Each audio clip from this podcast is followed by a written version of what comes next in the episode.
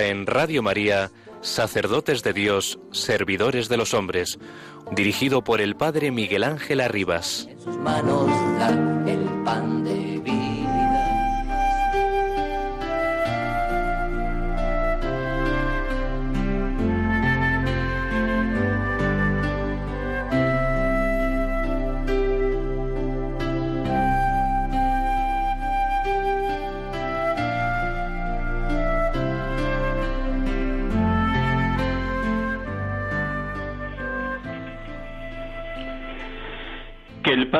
cubra con su sombra y que esa sombra sea como una nube que la envuelve y la separe. Que el Verbo imprima en usted su belleza para mirarse en su alma como en un otro. Que el Espíritu Santo, que es el amor, haga de su corazón una pequeña hoguera que alegre a los tres, a las tres personas con el ardor de sus llamas que la Trinidad sea nuestro claustro, que su vida discurra en Él, también la mía. Yo soy Isabel de la Trinidad, es decir, Isabel que desaparece, se pierde, se deja invadir por los tres. Escucha todo lo que sea, se canta en tu alma, en tu corazón es el amor, ese amor infinito que nos envuelve y quiere asociarnos desde la tierra a toda su bienaventuranza. Es toda la Trinidad la que reposa en nosotras, todo ese misterio que será nuestra visión en el cielo. Santa Teresa, Santa Isabel de la Trinidad.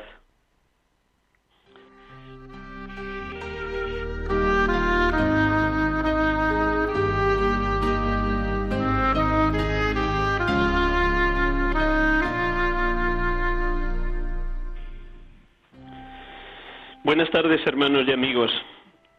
Tengo el gusto de saludarles en esta tarde de domingo desde la Casa de Ejercicios de las Solatas del Santísimo Redentor de Cienpozuelos, donde tengo la dicha de estar impartiendo una tanda de ejercicios a varios sacerdotes de la diócesis de Getafe y alguno de Madrid. Y desde esta casa, en medio de las meditaciones y los puntos de oración que voy ofreciendo, comparto con ustedes esta hora de 6 a 7 de la tarde en este domingo 7 de febrero 2021, quinto domingo del tiempo ordinario. Como cada domingo, el testimonio de un sacerdote servirá para ilusionarnos a todos en las ganas de ser más de Dios, más sumergidos en este misterio del Dios Trinidad en quien creemos, como escuchábamos bellísimamente en estos tres fragmentos que he proclamado de Santa Isabel de la Trinidad en tres de las cartas que dirigía a familiares o a otras religiosas.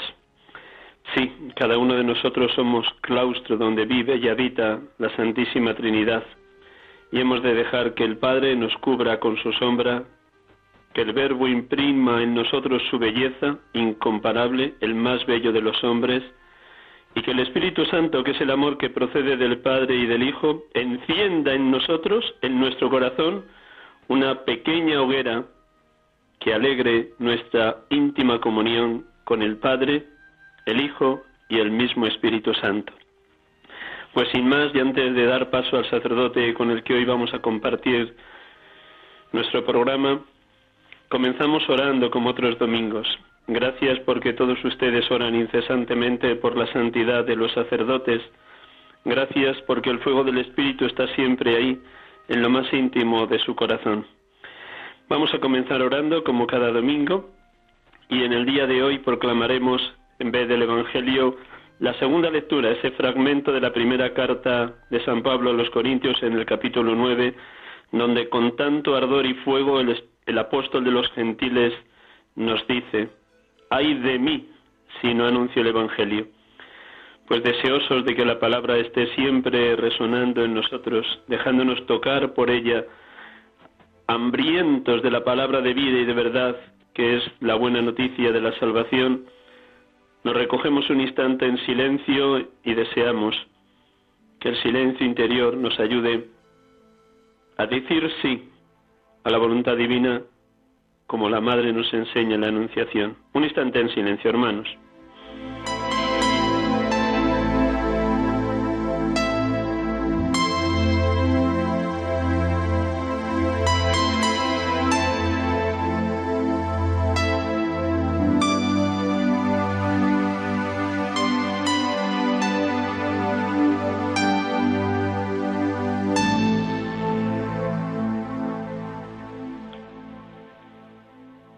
Primera carta del apóstol San Pablo a los Corintios. Hermanos, el hecho de predicar no es para mí motivo de orgullo. No tengo más remedio. Y hay de mí si no anuncio el Evangelio. Si yo lo hiciera por mi propio gusto, eso mismo sería mi paga. Pero si lo hago a pesar mío, es que me han encargado este oficio. Entonces, ¿Cuál es la paga? Precisamente dar a conocer el Evangelio anunciándolo de balde, sin usar el derecho que me da la predicación del Evangelio. Porque siendo libre como soy, me he hecho esclavo de todos para ganar a los más posibles. Me he hecho débil con los débiles para ganar a los débiles. Me he hecho todo para todos para ganar como sea a algunos. Y todo lo hago por la causa del Evangelio, para participar yo también de sus bienes.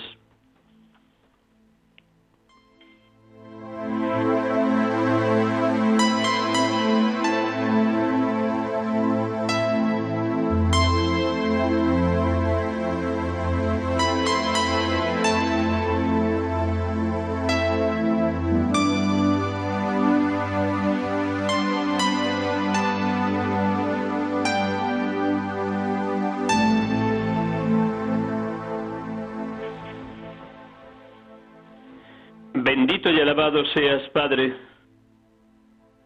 porque permites, como en el caso de Job, que experimentemos nuestra indigencia, debilidad, desesperanza y el sinsentido cuando estamos lejos de ti, o cuando dudamos de tu existencia, o cuando miramos los acontecimientos solo con ojos humanos cuando estamos lejos de ti. Todo se nos vuelve rutina, cansancio, vacío, agotamiento, náusea, existencia vagabunda. Padre, llénanos de tu luz, da sentido a nuestra vida, aumentanos la fe para afrontar sufrimientos y oscuridades con la esperanza, la fuerza y el consuelo que vienen de tu Espíritu con los dones y virtudes que el Consolador Divino nos concede y acrecienta día a día cuando participamos de la oración y de la Eucaristía. Bendito y alabado seas Jesucristo, porque eres el médico que cura toda enfermedad, la verdad que expulsa a los demonios, el orante que permanece en comunión permanente con el Padre, el Maestro que enseña a los discípulos la buena noticia de la salvación, el evangelizador que lleva ese mismo Evangelio de pueblo en pueblo y de ciudad en ciudad. Gracias, Señor Jesús, porque nos invitas a ser peregrinos, a estar en éxodo, en salida, a salir de nosotros mismos para testimoniar nuestra fe en total desnudez, a tiempo y a destiempo, nunca atados a nada ni a nadie, sino puros pregoneros de esa buena noticia que nos has dejado, tu propia vida, hecha vida hoy también en el siglo XXI. Bendito y alabado seas, Espíritu Santo, por transmitirnos a través de, tus, de sus cartas toda la fuerza evangelizadora del apóstol de los gentiles, por inspirarnos el ardor misionero de San Pablo, para que seamos también hoy, como Él, todo para todos, con tal de ganar algunos, ganarlos para la causa de Cristo, haciéndonos esclavos unos de otros por amor, débiles con los débiles, sencillos con los humildes. Oh Paráclito, haz que nos hagamos verdaderamente sencillos, humildes y limpios de corazón como proclaman las bienaventuranzas. Haz que seamos misioneros en pura gratuidad, de balde, dándolo todo sin esperar nada a cambio, porque la mayor paga es ser ya, aquí y ahora, testigos del Evangelio. Alabado, bendito y glorificado seas, Padre, alabado, bendito y glorificado seas, Hijo, alabado, bendito y glorificado seas, Espíritu Santo, alabado y adorado, oh Dios Trinidad, perfectísima comunión de los tres, bendito y alabado.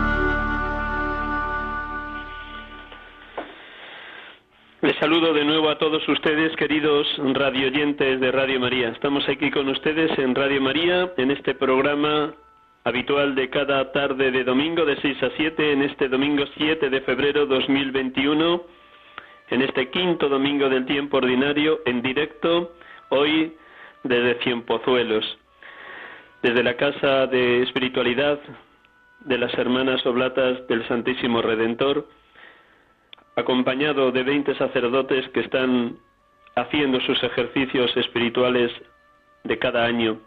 En este caso, unos ejercicios de ocho días, que no suele ser tan habitual en los sacerdotes, que casi siempre solo pueden cinco días de lunes a viernes, pero en este caso han sabido organizarse de tal manera que los ocho días sean un tiempo sereno, sosegado, de profundo silencio y oración, para que la palabra de Dios resuene vivísimamente en ellos y salgan de los ejercicios con unas ganas enormes de ser apóstoles al modo de San Pablo, tal como hemos escuchado en la segunda lectura de hoy, en este fragmento de la primera carta a los Corintios capítulo 9. Y tenemos ya al otro lado del teléfono, también desde aquí, desde Cienpozuelos, a un hermano sacerdote, ya con sus 80 años, pero con una vitalidad y una energía grandiosa de seguir siendo apóstol de Jesucristo. Buenas tardes, Josep. Buenas tardes, Miguel Ángel. Muchísimas gracias por prestarnos estos minutos de la tarde del domingo. Muchísimas gracias. Mira, Miguel Ángel, las gracias las tengo que dar aquí, a ti, porque sabiendo que tenía que, que hablar, he pensado un poquito en mi vida y he descubierto cantidad de amor gratuito del Señor que me han dado cantidad de ángeles que me han ayudado mucho y me ha hecho bien el pensar en mi pasado desde mi presente y de cara a mi futuro, tal como tú me indicaste.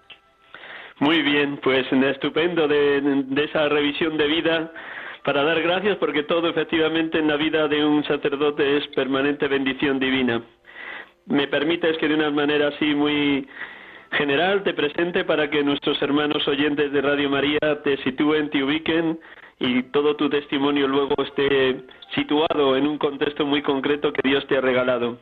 Pues te presento muy brevemente y luego si algún detalle no lo digo acertadamente me corriges o si hay que completar algo que consideres importante pues también lo completas. Siéntete muy libre que es una tertulia de hermanos, de amigos para enriquecer a los oyentes de Radio María.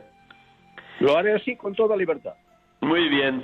Joseph von Gallard es sacerdote de la diócesis de Seo de Urgel, nacido en un pueblecito de Lérida el 14 de octubre de 1940, tiene por tanto 80 años, Empezó sus estudios primero en el seminario menor y luego en el seminario mayor de la Seu de Urgel y fue ordenado sacerdote el 27 de junio de 1965 por el entonces obispo de esa diócesis, don Ramón Iglesias Navarri.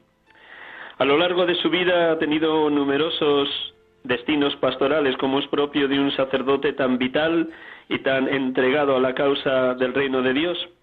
Empezó en primer lugar como vicario parroquial en, el pueblo de Verdel, luego fue superior del seminario menor Estuvo estudiando teología en los años del curso 71 al curso 74 en París, una licenciatura en teología y una diplomatura en catequética. Al regreso a su diócesis fue enviado a Balaguer. Allí estuvo de vicario parroquial, delegado de catequesis de la diócesis de Seo de Urgel y también secretario del Secretariado Diocesano Interdiocesano de las Diócesis de Cataluña y Baleares. Estuvo en este secretariado del año 1979 al año 1981. Después fue enviado como sacerdote a Andorra de 1981 a 1990. Y también fue enviado de nuevo a estudiar, igual que había estado en París estudiando la diplomatura en catequética y la licenciatura en teología, en Roma estudió durante dos cursos una licenciatura en teología espiritual. A su vuelta, también en la ciudad de Balaguer, estuvo como director de la Casa de Espiritualidad y delegado de la vida religiosa de su diócesis. A su vez, pudo impartir clases de teología bíblica en Barcelona y por último estuvo como último destino, bueno, dos últimos destinos, en tren como párroco. Y después Dios le llamó a, a algo que nos va a contar con todo detalle, que es poner en marcha una asociación mm, privada de fieles, Mambré, que a su vez, a través de una pedagogía llamada Nova Humanitas, está desarrollando todo un programa de formación para el crecimiento en la vida humana y espiritual de los que se acercan a Mambré. Eh, ¿Algún detalle que consideres que necesita ser completado, Josep? Mira, lo que siento, Miguel Ángel, es que debo felicitarte porque con lo poquito que hablamos lo cogiste todo. Muy bien, lo haces muy bien. bueno, intento ser a mi manera periodista. Después de tantos años. Después de tantos años en Radio María. Bueno, siempre empiezo con una pregunta que quiero que también respondas a nuestros oyentes. Ahora tus 82 años, después de haber dejado tu diócesis, al menos temporalmente, aunque sigues vinculado a ella de manera afectiva y efectiva, pero viviendo aquí en Cienpozuelos, después de, de tus, a tus 80 años, ¿Qué momento humano y espiritual estás viviendo como sacerdote? Mira, lo primero que yo vivo es mucho, mucho agradecimiento. Cada día valoro más este grandísimo don que es la fe. Me quitas la fe y no soy yo. Se lo agradezco muy de corazón y agradezco muy de corazón estos 55 años de sacerdocio. Agradezco también al Señor el haberme traído aquí. A ver, para mí ha sido doloroso, no os lo voy a confesar, no dejar mi tierra, dejar todo. Ha sido plantar un árbol, a los 80 años en otro lugar, pues sí, no os puedo decir que, pero me ha hecho mucho bien, porque de alguna manera la única fuente, el único, la única reina ha sido el Señor, lo demás entonces me he hecho deshacer de muchas cosas, muchas cosas, y ha sido, no sé, como te diría yo, como un retiro de cinco años, casi solamente con el Señor, ¿no? Y he experimentado más que nunca que Él es mi roca, que Él es mi fuerza, que Él es mi luz, que Él es mi norte, y esto me ha hecho estar muy, muy agradecido, de verdad que sí. A ver, voy a decir una cosa ya, que he dudado en abrir tanto el corazón eh, como estoy dispuesto a hacerlo, pero lo hago porque mm, he recordado un jesuita que una vez le pregunté a ver si tenía que comunicar alguna experiencia que había tenido en la oración y tal, y me dijo, mira José, lo que tú vives no es tuyo, es de la iglesia, es de toda la familia, por lo tanto compártelo. Mm, perdonad, no quiero ser ni pretencioso ni, ni exponerme, pero lo hago con estos deseos de servir, porque creo que las inmensas gracias que Dios me ha dado a mí, Él sabe lo agradecido que soy, no son mías, sino son para vosotros. Y ya os digo que tengo la conciencia de que no me puedo poner ninguna medalla, porque todo lo que tengo es don, y es don para la Iglesia. Todo es don, todo es gracia, todo es bendición. Lo primero que llama la atención es que con tus 80 años estás viviendo una segunda primavera, porque un sacerdote nunca se jubila, es sacerdote hasta la muerte.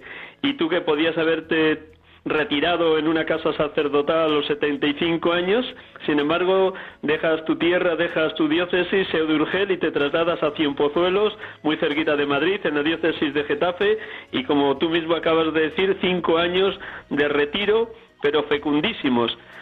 ¿Es así como vives tu jubilación, en fecundidad? Mira, sí, a ver, eh, me hace vivir esto la aventura de Mambré. A ver, mi fe se ha concretizado en, esta aventura de Mambré y de Nuevo Humanitas. Y, ah, a ver, ¿cómo te puedo decir? Aquí pues tengo contacto con los miembros de Mambré, con los miembros de Nuevo Humanitas. Mm, cuando no había la pandemia, todos los meses iba a Barcelona, que hay un grupo, todos los meses iba a Valencia, que hay otro grupo. Y ahora con la pandemia, pues mira, nos comunicamos online, por, tenemos, termino de tener una oración con ellos, con el grupito de aquí en Madrid, hasta ahora he estado orando con ellos, una oración que ya estaba programada.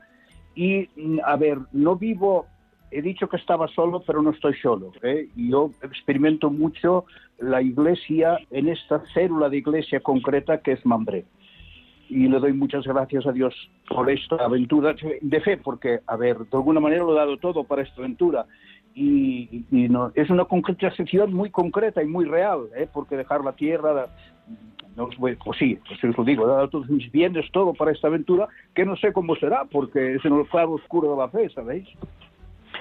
bueno, pues ya que has nombrado Mambré y nos has nombrado también Nova Humanitas, ¿cómo nace, cómo surge, qué te lo inspira el Señor y ahora mismo cómo se está desarrollando? ¿Cuándo nació y cómo nació? ¿Qué, quién te lo inspiró? A ver, mm, a ver, mm, tengo que, tengo que decir la verdad. Mambré, mm, yo no soy el inspirador. El inspirador es una señora que se llama María de los Ángeles de los Ríos Mora. Es alguien que para mí es mayor, ya tiene 82, 83 años.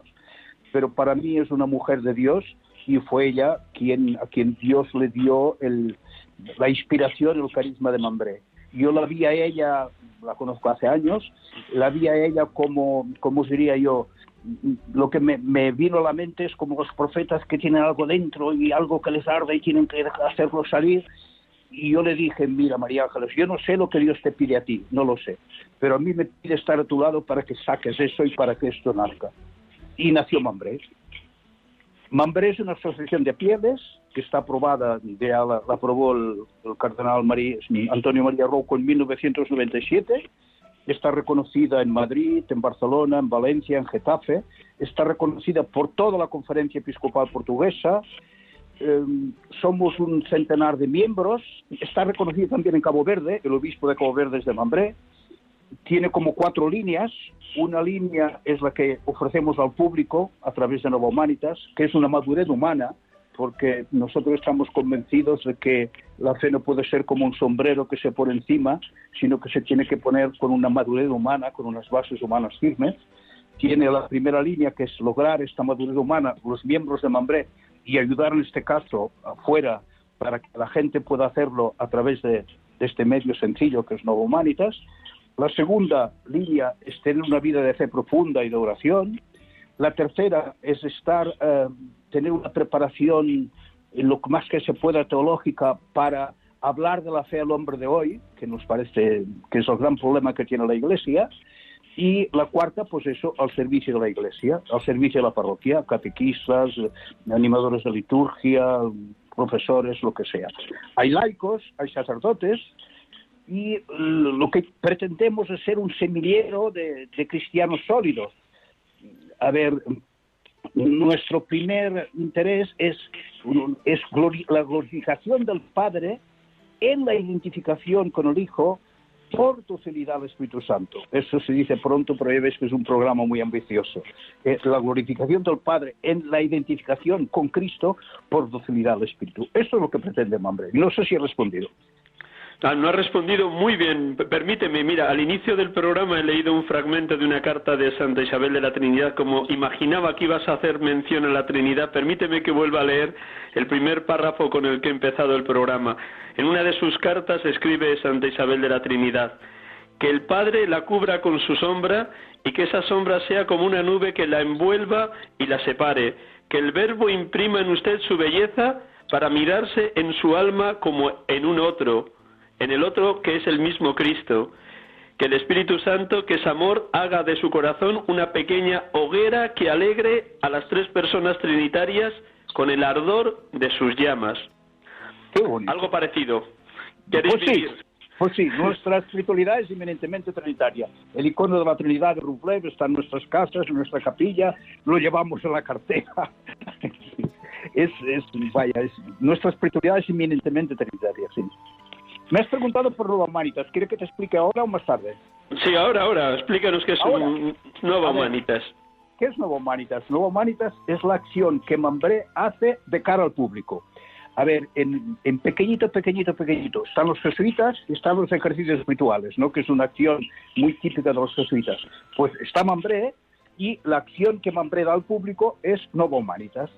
¿Qué es Nueva Humanitas? Es una asociación que no, sin fines lucrativos, un organismo que está situado en el campo de las ciencias humanas como una escuela de psicología aplicada, una psicopedagogía del crecimiento de la persona.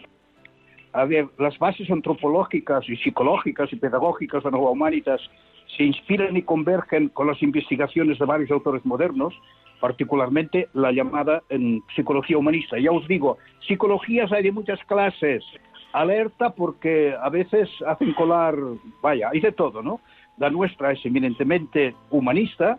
Nos fundamentamos en Víctor Frank, Carl Roger, Arthur Chenov, Van Baslov, Nacha Nash y particularmente en André Roger. André Roger es un sacerdote francés al que yo tuve la suerte de conocer y del quien he, mamado, del quien me, toda la metodología que hacemos en Humanitas viene de él. ¿Qué ofrece Humanitas? Humanitas ofrece unos cursos de formación. Nosotros lo llamamos sesiones. ¿Por qué le llamamos sesiones? Porque a ver, normalmente hay un profesor y unos alumnos, uno que habla y los otros que escuchan. Nuestras sesiones hablamos todos ¿eh? y hablamos, luego si queréis os diré cómo es la pedagogía. Por eso le llamamos sesión y no curso. Además de, estos cursos de formación, tenemos acompañamiento individual. Ahora, pues mira, online, ¿no? Pero cuando no lo de la pandemia, pues regularmente hay cantidad de personas que vienen y les acompañamos en su crecimiento humano, en su crecimiento cristiano. Y luego hacemos también un acompañamiento en grupo, le llamamos ITER, Camino. Eh, son unas reuniones cada mes para que pues, la gente eh, siga escuchándose a sí mismo, intentando encontrar a Dios en, en ellos mismos y ser coherentes con los que son. Las sesiones, los cursos, constituyen la parte fundamental de la formación, tienen una duración de dos o cuatro días, empiezan por una sesión que se llama Descúbrete a sí mismo. Mm, tenemos como dos tipos de, como dos programas. A ver, hay un programa solamente de formación humana y otro de formación espiritual. En formación humana hay sesiones como eh, Descúbrete a ti mismo, la persona en relación, la educación, etc. Formación espiritual, vivir hoy el bautismo, la Eucaristía en mi vida, vivir hoy el sacramento de la reconciliación, ambiente de vida cristiana, cuaresma, etc. ¿Qué pasa? Hay personas que empiezan con, depende del ambiente que sea, empiezan con las sesiones de tipo humano, ¿no? Y luego, cuando han hecho dos o tres de esta formación humana, nos pide la formación espiritual. Y luego hay otro tipo de personas, catequistas, religiosas, que van directamente a la formación espiritual. Ahora terminamos de hacer una por online, que ha sido el bautismo. Y ha sido, pues, muy fructífero, muy fructífero. A ver, estos dos tipos de relaciones. Nuestra metodología, nuestra metodología es muy sencilla, activa, inductiva, parte de la vida y conduce a la vida. Es la metodología esta, está basada en la antigua y siempre mayéutica, Sócrates, que ayuda a la persona a autodescubrirse y comprenderse mejor, a desarrollar los dinamismos de vida más profundos de sí mismo, es decir, las semillas de vida que cada uno llevamos dentro, y a relacionarse mejor con nosotros caminar así hacia una mayor felicidad y mayor plenitud interior. A ver, nadie puede dar lo que no tiene. Si una persona está realizada, es feliz, pues expande felicidad y expande bienestar. Y si está mal, expande lo contrario. Hay personas que dicen, es que mi carácter es así. No, tu carácter no es así. Eso muy a menudo es fuente de los traumas, del pasado, de las... Estás así, pero eso que ves en tu carácter que no es que tú mismo reconoces mal o lo vives mal, esto se puede curar y se cura. Pero claro, ¿cómo se saca el frío? Con calor. ¿Cómo se saca las tinieblas? Con luz. ¿Cómo se saca los malos funcionamientos? descubriendo los tesoros que todos tenemos dentro, las semillas positivas que todos tenemos dentro, esta imagen de Dios que somos todo y esta hierba fuerte es capaz de neutralizar las malas semillas, las malas, yo diría el pecado original, decir lo que queráis que nos ha ido pegando la vida. Yo no sé si me explico mal. Si, no, si quieres, Dime, Te explicas muy bien, pero déjame, eh, Josep, eh, como te llegará todo tipo de personas a los cursos, a las sesiones, pues seguro que conoces muy bien cuáles son las heridas más comunes en esta sociedad un tanto competitiva, eh, egoísta, egocéntrica, individualista, que hace que lo mejor del ser humano quede agazapado en lo más íntimo y no aflore. Mm, de, lo, de los muchos años que llevas con estos cursos de Nova Humanitas y en el tú a tú, sobre todo con las personas, ¿cuál dirías que son las heridas que te toca sacar a flote para que la persona saque lo más positivo de sí misma? Mira, lo más común es son heridas que vienen de la infancia de la primera adolescencia y son heridas de no haberse sentido visto, valorado, querido, amado, no es que los padres no le hayan querido, pero no han sido capaces de que el hijo se sienta querido. Los padres siempre quieren lo mejor para el hijo y los padres no son responsables de, de, las heridas que todos tenemos dentro, a veces pues lo sé, incluso de adolescentes y tal.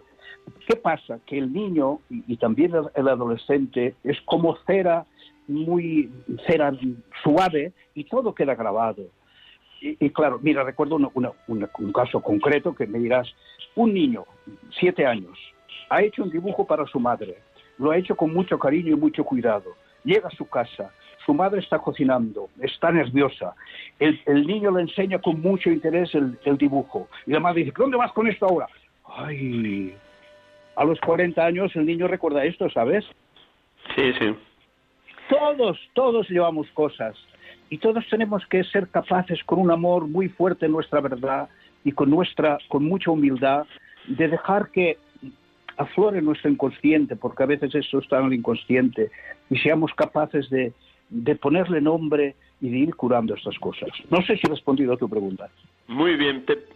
Dirías, por tanto, en tu experiencia de acompañar personas o grupos, para Dios nada imposible. Lo que le dijo el ángel Gabriel a María, tú constatas en tu acompañamiento de personas que eso es verdad, que para Dios nada imposible cuando la persona se abre, por un lado en lo humano, a madurar, a crecer, a aceptarse, a conocer a los otros, y por otro se abre a la experiencia de Dios. Tienes toda la razón del mundo. Si una persona, a ver, una persona es capaz de buscar su verdad, de decirse su verdad, de tener tiene sinceras ganas de crecer, el Dios hace maravillas y te puedo decir de personas que han cambiado enormemente, pero eso, con un gran amor a su propia verdad, con motivaciones, diciéndose las motivaciones, ¿sabes? Porque a veces hacemos pasar gato por liebre, no decimos que hacemos una cosa por una motivación y es otra, ¿no? Con estas personas que aman su verdad y que son fieles y constantes en este conocimiento de sí mismo, el Señor hace maravillas. Yo te diría una cosa, Miguel Ángel, cada persona es una maravilla lo que pasa es que nos han dado tantos golpes en la vida que estamos llenos de, pequeños traumas y heridas y respondemos mal. Pero no es que nosotros seamos esto, nosotros somos esencialmente buenos. Está, llámale pecado original, llámale ego, llámale lo que tú quieras. Mala semilla que que ha sembrado el, el espíritu, el mal espíritu, el mal pero lo positivo es mucho más fuerte. Y nosotros intentamos en los Humanitas que cada persona descubra su positivo. No solamente que lo descubra con la cabeza, sino que lo sienta. Y claro, cuando lo ha sentido, a ver, no hay que la cambie. Si, si alguien te dice algo, te lo puedes creer o no creer. Pero si tú lo descubres en ti mismo y además lo sientes, pues escucha, eso no, eso va a misa, decimos, eso es, es, es piedra picada, se puede apoyar ahí. Recuerdo un momento en la sesión que después de un tiempo de silencio y tal, despedimos a las personas qué es lo que han experimentado, qué es lo que han vivido, y todas experimentan bondad, amor a la verdad, amor a la justicia, paz, serenidad, sencillez, agradecimiento. Todas experimentan lo positivo. Recuerdo una persona ya un poquito mayor que lo pasó tan bien en este rato de silencio que luego me preguntó, una, una persona con poca cultura me preguntó, ¿y esto puedo hacerlo en mi casa? claro que puedes hacerlo en tu casa, si lo has hecho tú sola. Lo único que se trata es que eh, la persona sea capaz de bajar al fondo de sí misma, en ese lugar donde Dios vive, donde tenemos el Espíritu Santo, y conectar allí. Si es capaz de conectar allí, tiene la fuerza necesaria para vencer todo mal funcionamiento. A ver, es, es lo que tú lo has dicho muy bien, lo de María. ¿eh? Si uno es capaz de decir, he aquí las palabras del Señor, se hacen maravillas. Otra dimensión importante que intuyo es que, mm, volviendo a Mambré como pequeña escuela de formación, es promover cada vez más laicos con esos tres niveles mm, iniciales que tú decías, una sólida formación humana, una profunda formación espiritual llorante y una adecuada formación teológica. Porque los sacerdotes llegamos donde llegamos ¿Cuál es tu cometido a la hora de formar, no sé cómo lo llamaréis, y formadores y agentes de acompañamiento, eh, pero porque esta tarea de acompañar personas en el tú a tú es muy urgente hoy en la Iglesia. El propio Papa Francisco en Evangelii Gaudium habla varios números del acompañamiento espiritual. ¿Cómo es tu tarea de acompañar o de formar formadores? No sé cómo lo llamaréis en vuestro nombre. Tú lo has dicho muy bien, lo has dicho muy bien. Formar formadores Hombre, quisiera, a ver, ser formadores de máquinas de tren, no de vagones. Es decir, ser un semillero de, cristianos sólidos que, que, son capaces. ¿Cómo se hace? Mira, primero, Miguel Ángel, te tengo que decir una cosa. Se hace con mucha lentitud. Esto no se hace en un día. A ver, eh, hay personas, tenemos, no sé, como varios grados, ¿no? Los, los adherentes, los comprometidos, los asociados, ¿no? Y las personas hasta que hace unos años que están haciendo este ejercicio de mirar a su interior, descubrir en su interior que hay. Hace poco una persona que hace un año que ha entrado más o menos me decía, ahora entiendo que es encontrarme a mí mismo. a ver, perdona, a veces incluso sacerdotes perdona, eh, te lo digo, yo lo quiero, vaya, los quiero enormemente, los todos los hermanos, pero no han tenido la suerte de tener esta, para mí la psicología se ha mirado a veces como, a ver, como peligrosa. Y, no os digo que sí, hay psicologías peligrosas, es verdad, pero la psicología humanista, una psicología equilibrada, hace que la persona se, se conozca en lo, más profundo y es siempre es, es lento y siempre pide tiempo y constancia. Pero te digo que incluso sacerdotes, cuando han logrado conectar con lo más profundo de ellos mismos, han redescubierto el sacerdocio. Yo recuerdo uno que, vaya, lo, dijo en la Eucaristía, le dijo, oye, es como si me hubiesen ordenado de nuevo sacerdote, escojo otra vez. Porque una cosa es lo de la cabeza y otra cosa es lo de la profundidad. Una cosa son las ideas y otra cosa es lo que se vive en lo profundo más profundo. Y para eso hace falta silencio, hace falta constancia, hace falta un trabajo de autoobservación, que no es mirarse el ombligo de ninguna manera. A veces, es verdad, ¿eh? a veces nos acusan de, de, mirarnos al ombligo y tal, pero no es mirarse el ombligo, es intentar encontrar la huella de Dios en uno, encontrar todas las semillas positivas que Dios ha puesto en uno y cuidarlas. Pero eso es lento, ¿eh? te aseguro que es lento. Pero siempre es fructífero. A ver, como mm, cuidamos poco la sensibilidad, pues los cambios son muy lentos y parece que perdemos el tiempo, pero a la larga los frutos son enormes. No sé si he respondido. Una, una curiosidad, en ese nivel de la, de la formación de los formadores, en una profunda formación espiritual llorante, eh, ¿algún místico o alguna escuela de espiritualidad eh, es más común en vuestro mambré? Mira, yo te diría que San Ignacio de Loyola y Santa Teresa de Jesús. Buena síntesis. Sí, yo estudié en el Teresiano y tenía antes una, una formación, pues más bien en el seminario me habían dado más bien una formación jesuita, jesuítica, vaya. Y bueno, y en el Teresiano pues me, empapé de Santa Teresa. Tenemos las dos cosas. Yo creo que son los, las dos inspiraciones, sí. Muy bien, estoy escuchando estos días de nuevo la vida de Carlos de Foucault y él también en los años que estuvo en la trapa lo que más le inspiraba era leer una y otra vez a Santa Teresa de Jesús. Volviendo Santa Teresa es fantástica con solamente los tipos de oración, ¿no? Cuando los leyes y, y no sé, a veces uno se pregunta, ¿cómo es que esto sabía lo que me pasa a mí? No, O sea, te sientes como en los salmos, ¿no? Te sientes muy identificado. Haciéndonos una síntesis de los años que has estado en, la- en los distintos envíos y encomiendas de la diócesis de Seu de Urgel, ¿qué Vale, te lo destacarías? digo, te lo digo, pero antes me dejas que dé mi teléfono y la página de Nova Humanitas por si alguien quiere saber más. Bu- mm, mm, Bueno, yo, yo creo que con, bueno, mm, si, si con más bien la página, vamos a dejar el teléfono y, ya- y ya está. La Y, página, mira, la página es novahumanitas, tal como suena, punto org, www.novahumanitas.org. Allí Muy bien, pues- un poquito los cursos que hacemos y nuestra mentalidad, etcétera. Eh, A ver, me dices de mis parroquias, madre mía.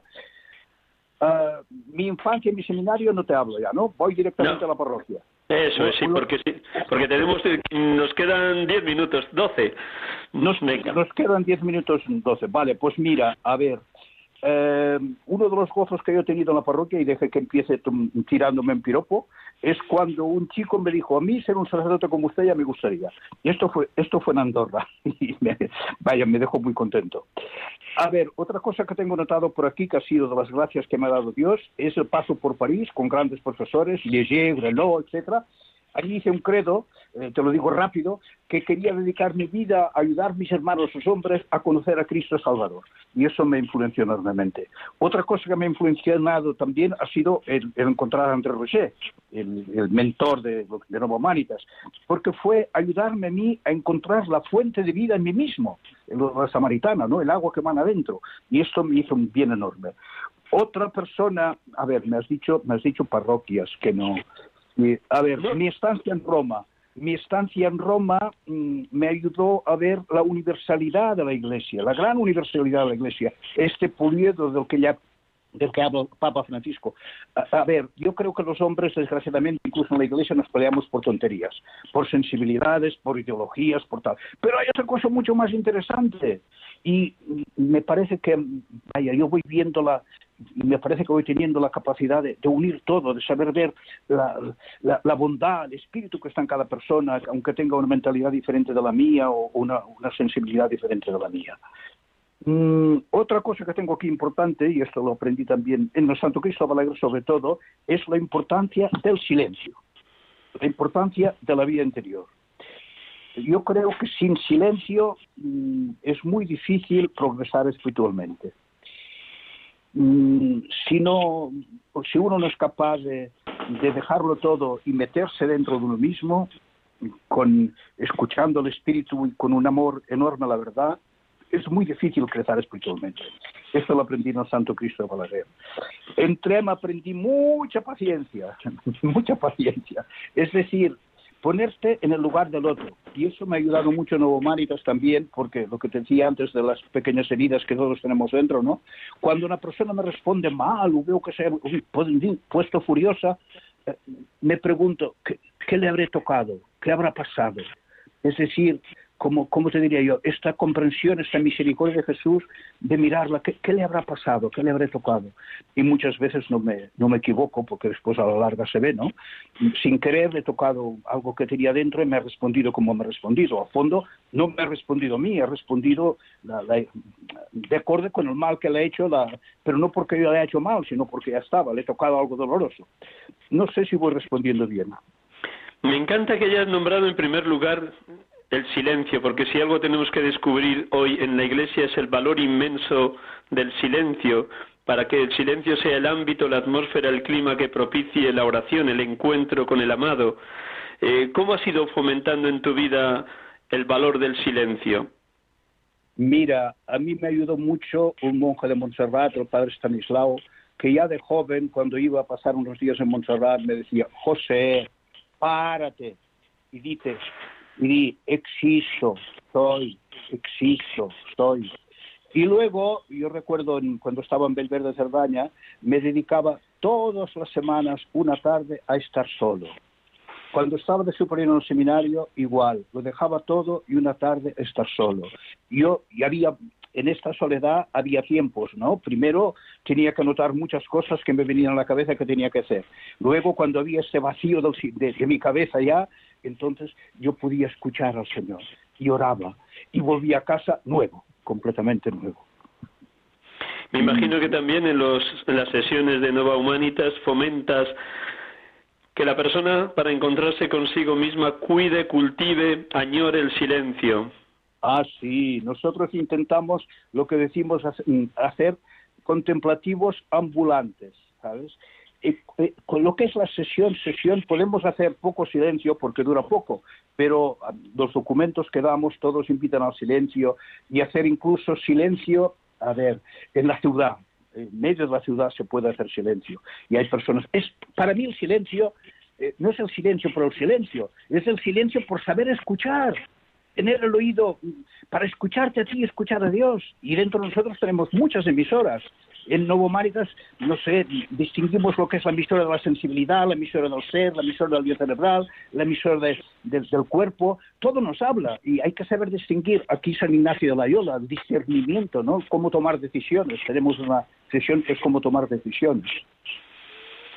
Volviendo a los pueblecitos, junto a estos grandes personajes que Dios ha puesto en tu camino gracias, gracias a Él en París, en Roma, que han sido para ti ejemplo, modelos y suscitadores tanto de Mambré como de Nova Humanitas, también te encontrarías con gente muy humilde, sencilla, de una fe inquebrantable, de una fe fortísima, que fueron estímulo en tu ministerio. ¿Qué podrías decir de, los, de tanta gente sencilla y humilde de las parroquias por donde has pasado, sobre todo ese tiempo tan largo en, Balaguer y y en Andorra? Mira, yo te puedo decir que Dios tiene toda la, toda la razón el Papa Francisco cuando habla de las, del santo de las puertas del lado.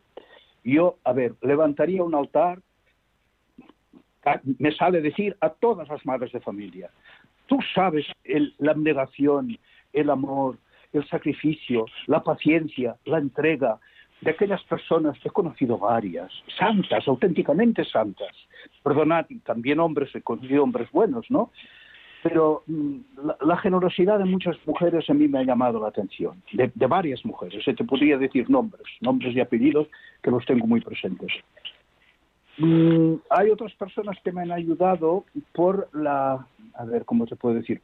Un país, por ejemplo, que me decía, Mosén, en Cataluña nos llama Mosén. Yo conozco mucho más mi tractor que a mí mismo, porque no sabía, y este pobre hombre ayudando a ver que, despacito fue descubriendo su interior de cómo estamos hechos, de, cómo está nuestra inteligencia, nuestra libertad, nuestra voluntad, nuestra sensibilidad, esto más profundo que nosotros llamamos ser, y cuando fue descubriendo, dije, qué bien, qué bien hechos estamos los hombres, somos una maravilla. Miramos hacia el futuro, después de habernos compartido unas pinceladas de lo que fue tu paso por los distintos destinos pastorales de tu diócesis de Seu Urgel. Mirando hacia el futuro, una persona de 80 años, por un lado con una cabeza y con una capacidad de reflexión inmensa, como nos has ido mostrando en el programa, pero a la vez también pues, los años no pasan en balde y las limitaciones humanas cada día serán mayores. Eres un hombre lleno de esperanza, lleno de ganas de darte hasta que las fuerzas puedan dar de sí. ¿Cómo te vives en este momento mirando el futuro y acompañando a la gente que acompañas como, formador de formadores? Mira, mm, te digo, lo que el Señor quiera. Yo deseo que Mambré tenga mucho éxito y que Nueva Humanitas tenga mucho éxito, pero nunca se lo he pedido al Señor. Siempre le digo, lo que tú quieras, Señor. Lo que yo te pido es que me des luz y fuerza para hacer en cada momento lo que tú quieres que haga. Y el coronavirus me ha enseñado a pedir, venga tu reino, hágase tu voluntad. Yo no he sido capaz de pedir al Señor que el coronavirus se, se vaya. ¿Qué me sé yo? ¿Qué me sé yo? Pero sí que le he pedido que nos ilumine, que ilumine a los médicos, que ilumine a los políticos, que haga fuertes a los enfermos, que ayude a los moribundos. A ver, yo creo profundamente en la gran necesidad de una madurez humana en los sacerdotes y en los consagrados. He sido delegado de vida religiosa 11 mm, años, eh, conozco, confieso varios sacerdotes y hay mucha, mucha, mucha buena voluntad. Pero, amigo, yo creo francamente que falta conocimiento de uno mismo, que falta madurez humana, que falta saber cómo funcionamos, falta conocer estas riquezas enormes que tenemos dentro para que cada uno de nosotros pueda vivir, que no le haga falta ningún éxito para estar contento, sino que encuentre la fuerza en el mismo, que es, encontrar en el Señor, pero esto hay que gustarlo, no se puede explicar. ¿eh? Y esto no hace orgulloso, sino que lo que hace es agradecido. Pero claro, para esto hace falta, repito, amor en mi propia verdad, decirme mis motivaciones, un, un autoanálisis, un constante. Yo creo, yo creo que es eso. Vaya. Y, hace falta, y te repito, vida interior. Y hace falta vida teologal. Hace falta fe, esperanza, amor. Yo creo que si nosotros fuésemos, a ver, si cada sacerdote fuese capaz, fuésemos capaces de ser como Jesús, madre mía, el cristianismo se extiende por atracción, no por proselitismo. Y a veces hacemos muchas cosas, pero ¿sabes qué pasa? Que, perdóname, no me quiero tirar ningún piropo, ¿eh? pero a veces la gente dice, usted no se lo cree lo que dice. Y es verdad. Y no te digo que los otros no se lo crean, claro que se lo creen. Pero a veces se habla de la cabeza, no se habla del corazón. Se habla de lo que se ha leído, de lo que se sabe, no de lo que se vive. Y entonces, mira, no sé. Yo sé por experiencia propia que lo que damos en Mambré, lo que damos en Nueva Humanitas y por experiencia ajena puede ayudar mucho a madurar humanamente y a vivir una vida teologal profunda. Mi futuro es, pues mira, luchar para que esto sea la verdad. Es decir, mm, darle a la Iglesia y al mundo lo que el Señor me ha dado a mí para la Iglesia y para el mundo. Muchísimas gracias. Luego te voy a pedir un minuto la última palabra, pero voy a recordar a los oyentes que se han incorporado al programa una vez empezado quién eres, cómo nos has hablado con tanta fuerza de lo importante que es la madurez humana y una profunda formación espiritual y orante en la vida de todo bautizado. Pero para recordarlo a nuestros oyentes, hemos estado hablando, estamos hablando todavía con Josep von Gallard, eh, sacerdote de la diócesis de Seurgel, que está ahora mismo residiendo en Cienpozuelos, Madrid, y que después de la jubilación, que en los sacerdotes es a los 75 años, se vino para acá, lleva cinco años viviendo aquí, con sus 80 años sigue joven como si tuviera 25 recién ordenado, lleva 55 años de ministerio sacerdotal y los está viviendo con una valentía, una parresía impresionante, como acaba de decirnos, porque de la abundancia del corazón habla la boca. Y esto es lo que deberíamos predicar siempre los sacerdotes, lo que el Señor nos regala como experiencia vital encendidos en el fuego del Espíritu. Una última palabra que vamos a terminar ya, que tenemos dos minutos. Eh. Última palabra. Mira, yo diría, eh, pedirle al Señor que nos dé conocer un poquito lo, el infinito amor que tiene para cada uno de nosotros lo pido para todos, lo deseo para todos, porque estoy seguro que si fuésemos capaces de vivir un 5% del amor que Dios nos tiene, seríamos capaces de verdad de amarnos como hermanos y de hacer un mundo mejor. Pues que todos los oyentes tomen nota de lo que nos acabas de comunicar, que nos dejemos amar, porque sin duda Jesucristo a cada paso, a cada minuto, a cada segundo nos está diciendo a cada uno, te quiero, te quiero, te quiero tal y como eres.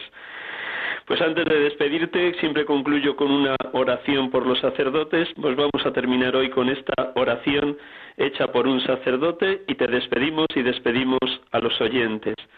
Un instante en silencio, queridos hermanos, queridos oyentes, que oréis mucho por los sacerdotes como sé que lo hacéis habitualmente.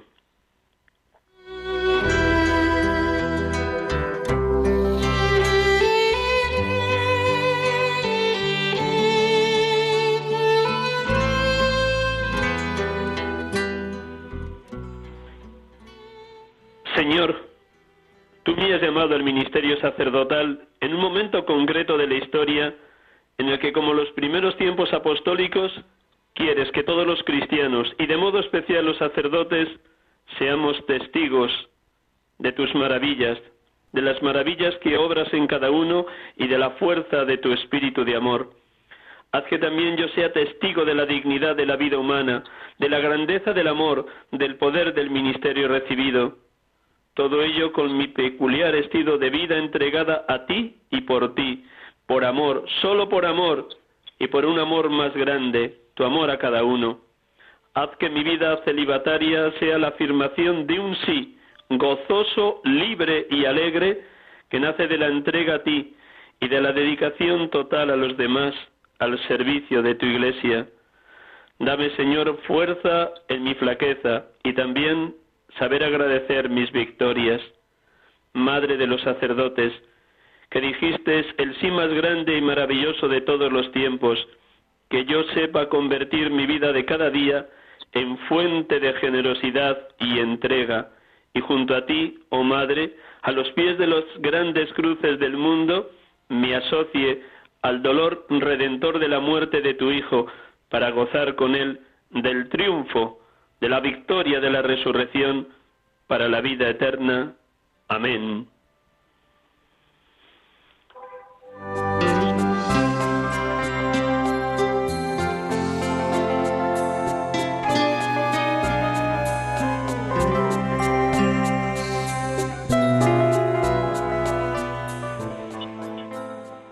José, muchísimas gracias por haber compartido tu experiencia ministerial, tu dedicación a Nova Humanitas y a Mambré y que Dios te siga colmando de bendiciones en Cienpozuelos o por donde vayas si termina la, la pandemia y te dejan viajar.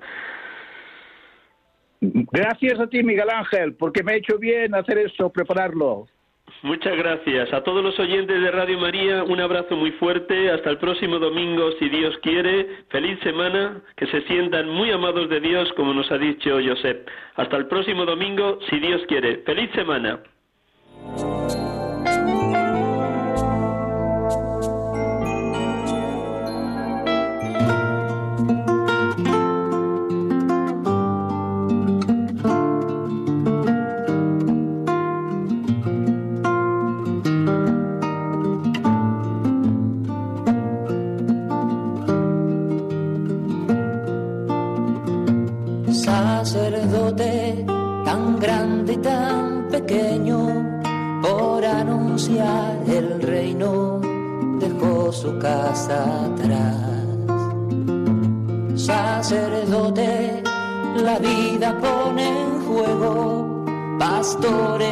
Para el pueblo, un guía la verdad. Acaban de escuchar el programa Sacerdotes de Dios, Servidores de los Hombres, dirigido por el Padre Miguel Ángel Arribas. Pues quiere siempre ahora Pastor con el buen pastor al pie de la cruz, con el que está en cruz, lámpara de luz en la oscuridad en sus manos da el pan de vida. Pastor con el buen pastor al pie de la cruz, con el que está en cruz, lámpara de luz en la oscuridad, en sus manos da